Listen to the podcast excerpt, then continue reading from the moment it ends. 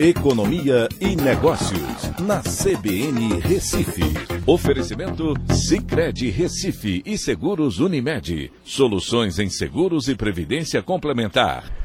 Olá, amigos, tudo bem? No podcast de hoje eu vou falar sobre. O Pix já está trazendo aí mudanças né, na forma com que as empresas, os bancos, né, operam com as suas modalidades de transferências de recursos e o Itaú é o primeiro banco que vai acabar com o DOC, né, que é justamente o documento de ordem de crédito, que era muito utilizado no passado para transferência interbancárias. Né? Então isso caiu em desuso, principalmente com o advento do Pix, e o Itaú anunciou que vai justamente acabar com o DOC para pessoas físicas em janeiro e para empresas em 2023. A própria FEBRABAN, né, que é a Federação Brasileira dos, é, dos Bancos, também anunciou que está analisando essa é, utilização, né, ou fim da utilização do DOC para o próprio setor. Certo? É, o objetivo do Itaú é, na verdade, trazer aí uma melhor experiência para os seus clientes com uma boa, um bom custo-benefício.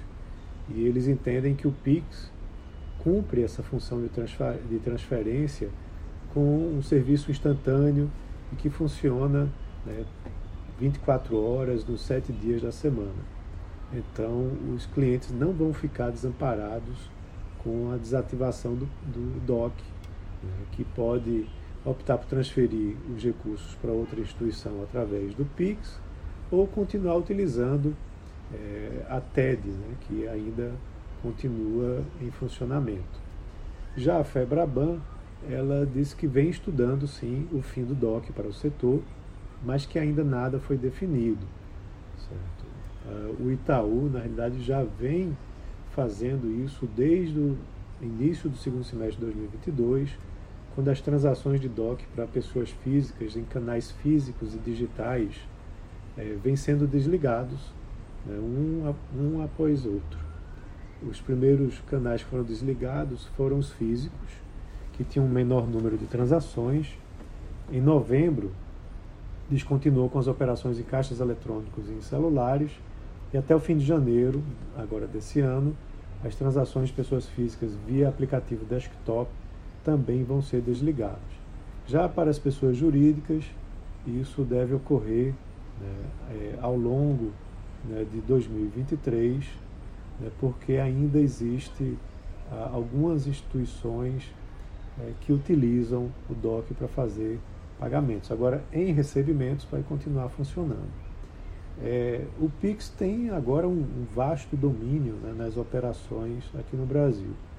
É, ele lidera com mais de 27% de participação, seguido por cartão de crédito com 19%, cartão de débito com 18%.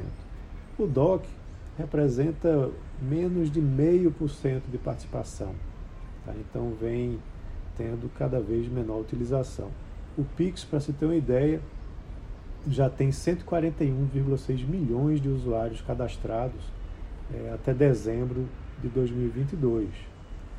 Então, é, vem sendo cada vez mais utilizado né, e DOC vai muito provavelmente deixar de ser utilizado pelos demais bancos, apesar de que os demais bancos até agora não anunciaram nada no sentido, mas é uma tendência que provavelmente não deve se reverter.